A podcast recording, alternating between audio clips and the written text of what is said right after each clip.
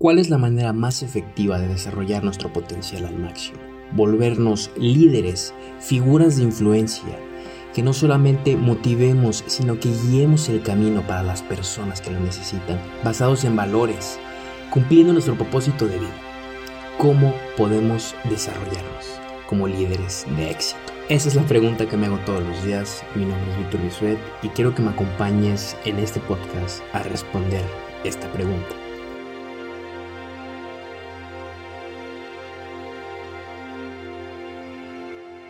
Hola, ¿cómo estás? Mi nombre es Víctor Bisuet, bienvenido a un nuevo episodio. Te quiero platicar de la primera vez que eh, me topé con el tema de, desarrollo personal y cómo, cómo fue este viaje para mí. Eh, esta es una historia eh, personal, es una anécdota personal, te quiero platicar de ella. Lo que sucedió y lo que hicimos en aquel entonces, o bueno, lo que yo estaba haciendo en aquel entonces, tenía 19 años, quizá 20 años. Entré a trabajar a una sala de tiempo compartido eh, como representante de ventas. Si tú nunca has tenido la experiencia de trabajar en, este tipo de industria de, tiempo compartido y, venta de club vacacional, déjame decirte que es, es una experiencia muy gratificante. Eh, se combinan diversos eh, factores dentro del negocio, no solamente el turismo, el servicio, pero también la persuasión, la venta directa, manejo de objeciones, negociación. Y bueno, como vendedor eh, empiezas a desarrollar muchas habilidades que después te permiten eh, te permiten liderar equipos de trabajo. ¿Por qué? Porque aprendes a manejar el tiempo, aprendes eh, la comunicación persuasiva, la comunicación asertiva, aprendes muchísimo el tema de manejo de emociones, aprendes a leer a las personas y hacer inferencias acerca de cómo se están sintiendo, qué es lo que están pensando, qué es lo que está pasando por sus cabezas en, ese momento. Entonces, de manera eh, natural, creo que una posición de ventas, eh, si la persona se esmera en aprender, no solamente en generar ingresos, si la persona se esmera en aprender, definitivamente una posición de ventas naturalmente eh, está preparando a un líder. hay una progresión súper natural y orgánica que se da para que cualquier vendedor pueda ser un líder, ¿no? Por supuesto, si la persona no, no se esmera en aprender y únicamente está por el dinero, estoy casi seguro, 100% seguro que no, no va a crecer. Si la persona está enfocada únicamente en el dinero, eh, puede ser que tenga, tenga éxito, eh, pero va a haber muchas altibajas, ¿no? Porque al final, como todo eh, este, este tema, al final el tema de vender es, servir, lo que estamos vendiendo es, servicio. Pero bueno, ya me voy, a, me voy a centrar en la historia. Yo entré, tenía 20 años, un gran querido amigo mío, Alberto, me, invitó a trabajar con él. Eh, resulta que el director de la sala de ventas es un amigo eh, de la familia, un amigo eh, muy querido por nosotros y pues me dio la, oportunidad. También cabe aclarar que pues la barrera de entrada en, ese negocio es mínima, ¿no? Prácticamente cualquier persona que tenga la disposición de hacerlo puede, puede entrar a, conseguirse un, un, empleo de ventas, ¿no? Como representante en una sala de ventas de tiempo compartido.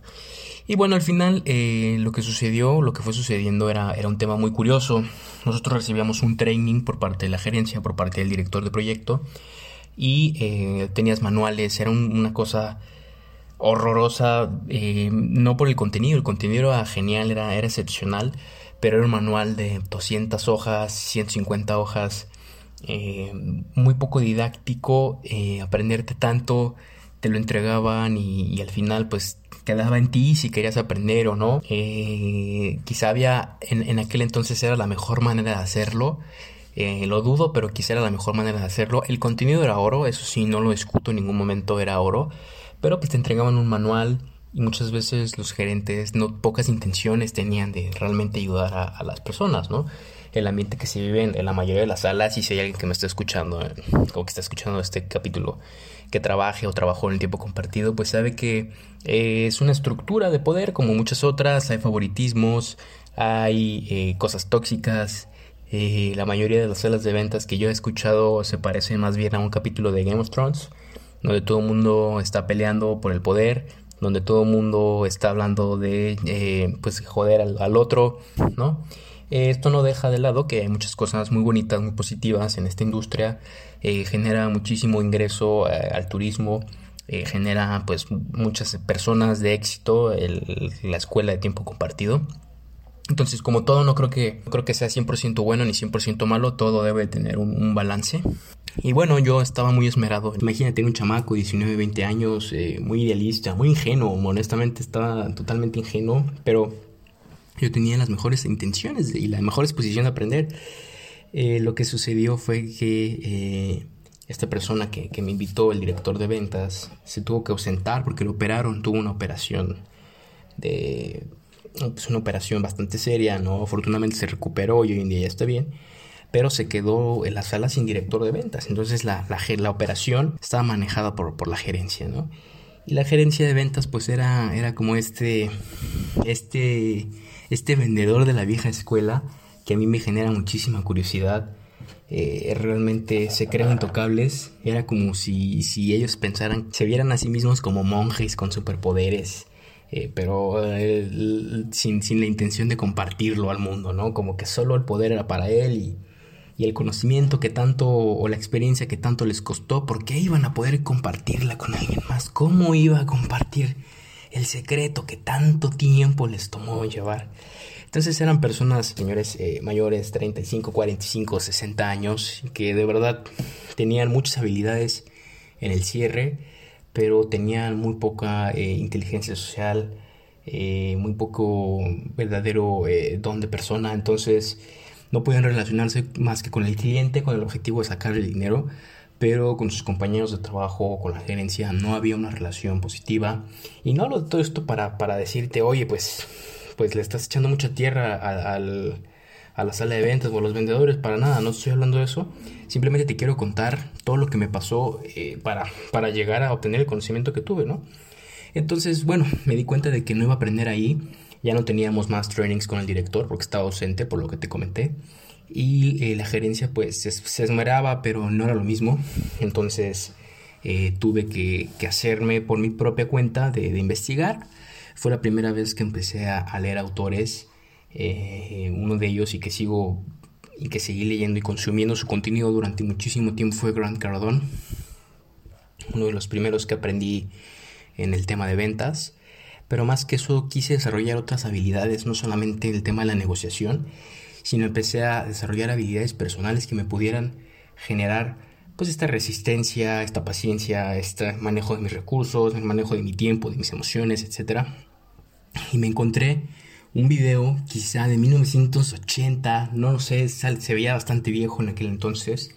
Eran los 20 cierres de venta de eh, Brian Tracy. Por supuesto que no los 20 cierres de venta no todos estaban actualizados, no todos aplicaban a la industria, pero ahí fue la primera vez que me, que me topé con este autor y que pude abrir mi panorama más allá. Me di cuenta de que esta persona había dedicado toda su vida en desarrollar sus habilidades y en compartir lo que sabía y no tenía ningún, ningún pavor, ningún temor de compartir todo su conocimiento adquirido, sino que al contrario se, llenaba de, gratitud y de alegría y de felicidad al compartir lo que sabe con los demás.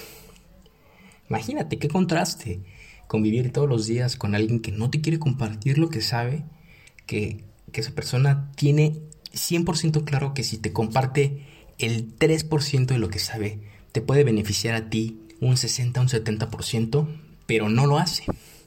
Y por el otro lado tenemos una persona que había estaba 10 potencias arriba de cualquier persona con la que yo estuviera conviviendo y sin embargo estaba compartiendo todo el contenido de manera abierta porque no tenía ningún temor en desarrollar a más personas, sino que ese era su objetivo. Ese era su objetivo, poder desarrollar a más personas y más líderes y más personas que tuvieran valores, más personas que tuvieran la capacidad de encontrar el éxito, lo que quiera que signifique para ti el éxito, porque creo que es muy vago, muy amplio ese término, el éxito puede significar muchas cosas, vamos a hablar del éxito más adelante, lo que yo considero que es el éxito, pero justamente me di cuenta de que Ryan Tracy eh, eh, era un, un, autor espectacular, excepcional, y después me, me dije, no puede ser el único, imposible que sea la única persona que hace esto. Y empecé a encontrar y encontrar y encontrar y encontrar autores, eh, speakers o, conferencistas, literalmente personas que construyen sus frameworks. Y un día me dije, bueno, yo yo podría hacer eso, yo, yo a mí me gustaría ser, ser un autor, ser un, creador de mis propios frameworks, eh, dar conferencias, hablar con este tema, etcétera, etcétera, etcétera, etcétera. Y bueno, esa fue la primera vez que me topé con, con Brian. La verdad es que la historia de, de Victor y Brian está, está muy ligada de la mano. Yo creo que fuera de mi papá, a quien, a quien amo y, aprecio muchísimo y, respeto muchísimo, aunque a veces él parece que no, parece que no, no lo sabe, sí lo respeto mucho, pero fuera de mi papá, creo que, que Brian es la persona que más ha influido en, en mi vida, la persona que más ha influido en mi comportamiento y que me sacó de una zona muy oscura de mi vida y que también me llevó a, zonas muy, muy, muy brillantes. Entonces la primera vez que me topé con él fue cuando mi primer empleo formal, por así decirlo. 19 eh, años, una sala de ventas de tiempo compartido y leí los 20 cierres, bueno, vi un video de los 20 cierres de ventas, era un taller de una hora, eh, gratis, estaba en YouTube. Y fue la primera vez que me topé con Brian Tracy y dije, yo podría hacer esto algún día. Eh, vi, el, potencial de, ayudar a otros a desarrollarse, de, poder compartir lo que yo sabía. Y lo que vi, pues únicamente me hizo enamorarme más de las ventas. No necesariamente tanto el tiempo compartido. El turismo y yo tenemos una, relación interesante. estuve varios años en esa industria y le tengo muchísima estima, muchísimo respeto pero no era necesariamente lo que me movía, entonces aprendí lo más que pude de ahí y me salí, pero con muchísimo respeto y amor por, por las ventas y por ayudar a otras personas. Esa es la primera parte de la historia. Tiempo después, pasan un par de años, me graduó de la universidad y mi primer empleo fuera de la universidad es en una empresa de e-commerce, un eh, era una agencia de viajes, por eso digo que estuve varios años en el tema del turismo. Era una agencia de viajes, la operación era en call center en su mayoría y pues también en e-commerce y necesitaban un, coordinador de call center, ¿no? Entonces, nunca había tenido un trabajo de agencia de viajes, nunca había trabajado en call center, nunca había trabajado en e-commerce y eh, por supuesto nunca había supervisado a un equipo de trabajo eh, de ese tamaño, ¿no? Se había supervisado equipos, pero no, no de ese tamaño. Y bueno, eh, ¿cómo fue que, pude conseguir ese trabajo? Conocí a los socios, me entrevisté con ellos, Eric y Carlos, personas excepcionales que también han sido mis mentores y a los que estimo muchísimo y les aprendí muchísimo. Y que si me están escuchando, pues les mando muchísimos saludos, por supuesto. Y bueno, ¿qué pasó? Eh, creo que la ambición que yo tenía en ese momento, la capacidad de manejar y de expresar y de motivar y de, controlar, de, operar, de optimizar que yo había desarrollado, no necesariamente por mi trabajo, porque mi trabajo anterior a eso era en una startup, trabajé en una startup de Silicon Valley eh, seis meses de manera remota. No aprendí nada, lo tengo que decir con toda claridad y transparencia, no aprendí nada, probablemente no aporté nada no era un match cultural yo con, el resto del equipo ni con el CEO. Eh, hice buenos amigos, pero fue lo único que hice ahí. La verdad es que fue un estorbo para mí y yo fui un estorbo para ellos. Y, bueno, entonces, ¿cómo es que desarrollé tantas habilidades? Porque me dedicaba a, desarrollarlas, a intentar ponerlas en práctica. Desarrollas la habilidad en un lado y la pones en práctica después. Eh, lo pongo, como ejemplo, a mí me gustaba muchísimo leer la historia de los atletas. Nunca me consideré muy apto para los deportes, pero me gustaba muchísimo la historia de Usain Bolt y de cómo él durante tantos años entrenó y a la hora de dar un resultado eran carreras de 10 segundos, carreras de 15 segundos. En menos de un minuto tenía que dar el 300% de resultado pero ese 300% no se generaba en ese minuto, se generaba cuatro años de entrenar todos los días y de tener una dieta y de tener un plan y de tener una preparación y de tener una motivación y de tener un desarrollo personal. Entonces yo lo veía así. Eh, el desarrollo personal era, era mi plan, era mi entrenamiento, era mi meta. Y esos 10 segundos de carrera, esos 20 segundos de carrera, era cuando estaba trabajando, cuando yo estaba con mis equipos, cuando estaba con mis colaboradores, con mis jefes, con mis compañeros, tenía que, dejar el 100, el 200, el 300% que yo había desarrollado antes. aporté muchísimo, la verdad es que un amor excepcional que, que tuve para esta empresa. Y por supuesto que mis responsabilidades y mis capacidades se fueron desarrollando también. ¿Por qué? Porque no nada más tenía que supervisar a la gente, después tenía que contratar a la gente, después tenía que capacitar a la gente y como parte de todo negocio tuve que despedir a personas, ¿no? También me tocó promover y preparar a las personas para que tuvieran sus primeras posiciones de liderazgo. Entonces imagínate, yo a mis 24 años o a mis 23, 24 años, he estado desarrollando cosas que había visto unos años atrás, pero que jamás me hubiera imaginado que lo hubiera podido lograr tan joven. Entonces, eso fue también una motivación, una gasolina para mí, eh, saber que lo que me había propuesto unos años atrás, decir yo puedo compartir, yo puedo capacitar, yo puedo entrenar a las demás personas. A lo mejor todavía no soy un autor, todavía no soy una figura pública, pero ya tengo equipos de trabajo, ya los puedo manejar, ya los puedo eh, eh, capacitar, presentar, inclusive los puedo elegir y puedo elegir con quién quedarme y puedo elegir a quién promover. Entonces, para mí fue un tema excepcional lograr una meta en, ese periodo de tiempo, en ese momento, pues imagínate, ¿no? jamás me lo hubiera imaginado en ese momento tal cual. Pero, pero pues al parecer sí me lo estoy imaginando bastantes años, ¿no? Y por eso fue que se hizo realidad. Y bueno, después eh, fue, fue este reto excepcional. Eh, yo no sabía, no sabía despedir a las personas. Eh, mis jefes tenían el corazón muy blando, ¿no? No quiere decir que yo no lo tenga, pero pues ellos eran un poquito más blandos que yo. Y, era una startup, ¿no? Éramos quizá 30 personas. De las 30, 18, 20 estaban a, mi cargo. Y a los, a los jefes, a mis jefes les daba un dolor verdadero, ¿no? Como cualquier dueño de negocio, tener que dejar ir a un empleado. Pero pues bueno, ellos eran los dueños, yo era otro empleado más, entonces quizá para mí fue más sencillo tener que, que despedir a las personas y bueno, cuando los vi platicar, decir, tenemos que dejar ir a este colaborador, pero no lo quiero hacer tú, lo quieres hacer tú, no, no, y los vi echarse la bolita y les dije, bueno, yo lo hago, yo lo hago, la verdad es que nunca había despedido a alguien. Eh, el tema de la agencia de viajes, pues hay una rotación bastante amplia de colaboradores, entonces me contrató, me perdón, me tocó contratar muchísima gente, me eh, tocó capacitar muchísima gente, me tocó entrevistar a todavía más personas, porcentaje también de gente que tuve que despedir y que me tocó despedir, que eh, pues al final no es nada bonito, nunca es bonito dejar ir a alguien, no es, no es grato, pero es algo que se tiene que hacer. Y lo aprendí, primeras veces quizá la mala lo pude haber hecho mucho mejor, pero después dije, bueno, no soy la primera persona que, despide y que contrata y que entrevista. ¿Cómo, ¿Cómo se hace este proceso? Y resulta que hice una pequeña búsqueda en mi librería, fui a, esta tienda Gandhi en, en, una plaza que está aquí en la ciudad y uno de los primeros libros le dije, oye, mira, necesito a la persona que me estaba teniendo, necesito un libro que hable de esto y esto y esto. Y literalmente el primer libro que me trajo fue un libro de Brian Tracy la verdad, no recuerdo exactamente el nombre, cómo contratar y despedir a las personas. Literalmente creo que ese era el nombre del libro. Y no lo pensé dos veces. Cuatro años antes me había, me había podido desarrollar, me había podido convertir en un buen vendedor.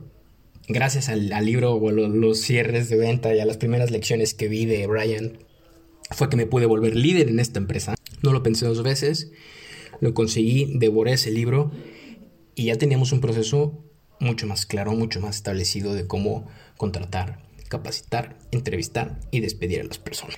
Fue, fue algo excepcional. Eh, ahí durante ese tiempo surgieron varias cosas en, mi persona. Me di cuenta de que podía dar una conferencia una vez. Se fue la luz, esa es la historia, la voy a contar en otro momento, pero es un resumen rapidísimo. Se fue la luz unas tres horas y nadie podía hacer nada. Todos estábamos ahí, 40 personas, cuando la empresa ya estaba creciendo un poco más. 40, quizás 50 personas, no teníamos nada que hacer absolutamente, todos dependíamos del internet, todos dependíamos de la, de la luz. Y me paré, me paré de la nada y, con un bullet, con una hoja de 8 bullet points, es decir, 8 ideas, con un, un acordeón de 8 ideas me di una presentación de 2 horas. Eh, no, no lo improvisé, eran temas que ya sabía y que yo había estudiado y que estudiaba todos los días en aquel entonces. Eh, esa fue la primera vez que me di cuenta de que podía dar conferencias Eh, fue, fue mi sueño y mi meta dar una conferencia. Años más tarde lo, lo hice por primera vez. También ahí me di cuenta de que era muy bueno eh, para capacitar personas. Años más tarde entré a dar clases en la universidad. Ahora pues estamos trabajando con el tema de la capacitación y el coaching. Ahí me di cuenta de que eh, mi, mi intención de estar orientado a los resultados, que siempre es importante, pero empecé a convertirme más en una persona orientada a, las personas, que creo que eso me beneficia mucho más y a todos. Y bueno, este, este eh, fue un escalón muy importante para mí. Hubieron otras cosas que no alcancé a desarrollar. Sería una, una mentira decir que ahí desarrollé todo, porque no. Creo que una buena parte del desarrollo vino todavía después. Eh, después, de, después de esto yo tenía un emprendimiento. Esa historia también quizá la voy a contar más adelante a fondo pero en aquel entonces tuve la posibilidad de empezar a desarrollar software, de desarrollar aplicaciones móviles internas y externas. Internas me refiero a para la comunicación del, dentro de las empresas y externas, pues bueno, como las aplicaciones que conoces, Uber, Rappi, etcétera, ¿no? Empezamos a desarrollar y, y uní a mi equipo de trabajo a este emprendimiento, las personas que más confianza tenía, a las personas con las que yo creía que podía tener resultados. La verdad es que ese, ese viaje fue, fue toda una aventura. Eh, estoy muy orgulloso de lo que hicimos, lo intentamos, cometimos cientos de errores y yo cometí miles, miles eh, como emprendedor, tanto en las habilidades técnicas como en las habilidades sociales y emocionales. Cometí 300 errores y los cometí porque creía que ya había alcanzado el tope de mi desarrollo. Creo que ese fue el error más grande, pensar que ya tenía todas las respuestas y, la vida me demostró la mala que no tenía ni la mitad, ni el 10%, ni el 1% de las respuestas. Pero bueno, mi emprendimiento falló. Eh, estaba emprendiendo al mismo tiempo que trabajaba en esta empresa. Me salgo de la empresa porque se da la oportunidad de que pueda seguir eh, con, con, este tema. La empresa se viene abajo. Eh, mi relación de unos años terminó eh, yo no hablo de, esos temas porque creo que es algo muy, muy personal, pero creo que vale la pena hablar de esto eh, en este momento en particular. Esa relación para mí fue hasta la fecha la, más importante que he tenido, fuera de mi familia, es la relación más importante que he tenido y la persona que más he amado, ¿no? Y en ese momento, pues se terminó eso, se terminó mi emprendimiento, me quedé sin trabajo unos meses antes. Eh, me tuve que salir del, lugar donde estaba viviendo. Literalmente estaba eh, derrumbado de esas historias típicas de, no hombre, lo perdió todo y ya no tiene nada más y, se quedó sin empleo y se quedó sin, su mujer y se quedó sin nada. Así, esa historia. No te la cuento para, que te, te sientes a llorar y, te sientes, te sueltes en lágrimas. No es mi intención para nada. No es mi intención para nada, pero, pero te lo cuento. Eh, caí en, depresión. Estuve un par de meses intentando conceptualizar unas ideas, intentando escribir, intentando echar, varias, eh, echar a andar varias cosas, intentando emprender otras ideas. Me conseguí un trabajo remoto para una startup de Australia. Eh, necesitaban un, un, account manager para América del Norte y bueno, me contrataron a mí. Eh, pero en el tema emocional, en el tema de la psicología, en el tema de cómo me sentía, estaba totalmente perdido. Quizá el año entero, todos los días me despertaba, no había tenido, no había cruzado ningún pensamiento en mi cabeza todavía, pero yo ya sentía el efecto físico de la ansiedad. Eh, tuve un periodo de depresión de tres meses, quizá, en donde solamente salía de mi cuarto para, comer y para bañarme, Y entendí muchas otras cosas de la vida, porque la gente se vuelve adicta a, las sustancias, ¿no? Entendí cómo una persona cae y muchas no logran levantarse, no tienen la capacidad de levantarse de eso. Un día, le, eh, mi miseria, literalmente es la palabra que, con la que lo describo, mi miseria, me cansé de tenerme lástima a mí mismo y dije, bueno, cómo puedo resolverlo. Claramente no podía yo solo. Claramente no podía hacerlo yo solo. Tenía que haber alguien más que me pudiera ayudar. Cerré los ojos un instante y la respuesta ya estaba en mi cerebro impregnada. Lo que pasa es que nunca me había hecho la pregunta, pero la respuesta ya la tenía. ¿Qué me había ayudado a desarrollarme como vendedor y a convertirme en líder?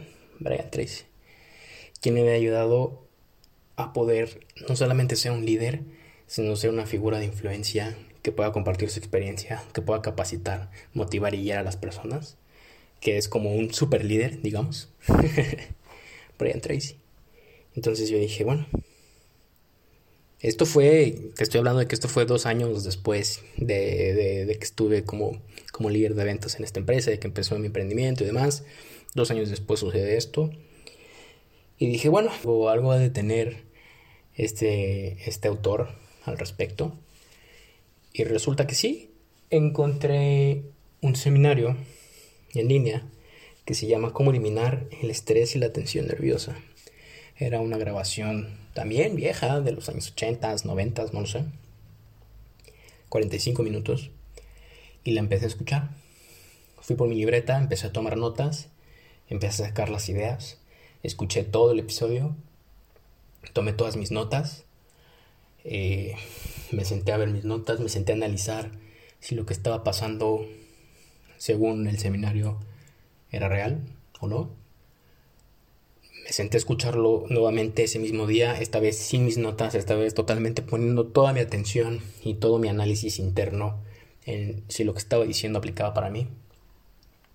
Me fui a dormir ese día y el día siguiente lo primero que quise hacer fue escuchar el seminario. Y al día siguiente escuché el seminario nuevo. Y al día siguiente escuché el seminario nuevo. Y al plazo de una semana, lo primero que hice fue salir a correr pero no salía a correr con música como normalmente acostumbraba en aquel entonces. Salía a correr con el seminario de, Elimina el estrés y la tensión nerviosa de Brian Tracy. Y así durante dos semanas escuché el seminario y ya salía de mi cuarto, no nada más para comer y para bañarme, ya salía de mi cuarto, ya tenía actividades, empecé a ir a un grupo, empecé a ir a ver a mis amigos, eh, en este grupo conozco una persona, me saben que tiene experiencia capacitando, me invitan a dar clases, eh, entro a dar clases a una universidad. después de eso, me uno aprendamos marketing.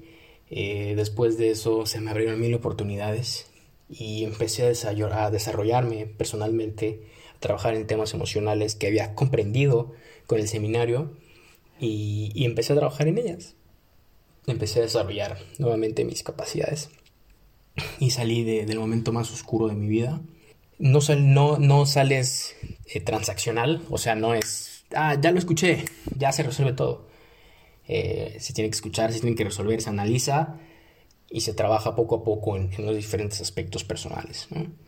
Entonces salí, salí yo solo, pero no estaba solo, tenía el apoyo de las personas que me tuvieron toda la paciencia, que fue mi familia, mis amigos, la gente más cercana y querida mía. Y tuve el apoyo de, esta intuición divina. Y si no creen en, la divinidad, pues bueno, de esta intuición que viene del universo, que, me dio y que me dotó de, inteligencia y de intuición. Y de yo tener la respuesta dentro de mí, pero no me había hecho la pregunta. Es que pasa cuando tienes la respuesta y no te has hecho la pregunta tienes que hacerte las preguntas, tienes que cuestionarte si lo que estás haciendo es la mejor manera en que podrías hacerlo, si es lo único que podrías hacer y si es lo que tú deberías estar haciendo. Entonces, esta, esta filosofía de, de hacerme las preguntas todo el tiempo nace de ahí. Yo ya era una persona que analizaba mucho, pero de ahí me empecé a preguntar todavía más estas tres cosas. ¿Por qué? Porque las respuestas están dentro de nosotros muchas veces, o tenemos información que sabemos que es la respuesta, pero si no lo formulamos, si no viene la pregunta, entonces es muy raro que podamos externalizarlo, es muy raro que podamos resolver los problemas que tenemos.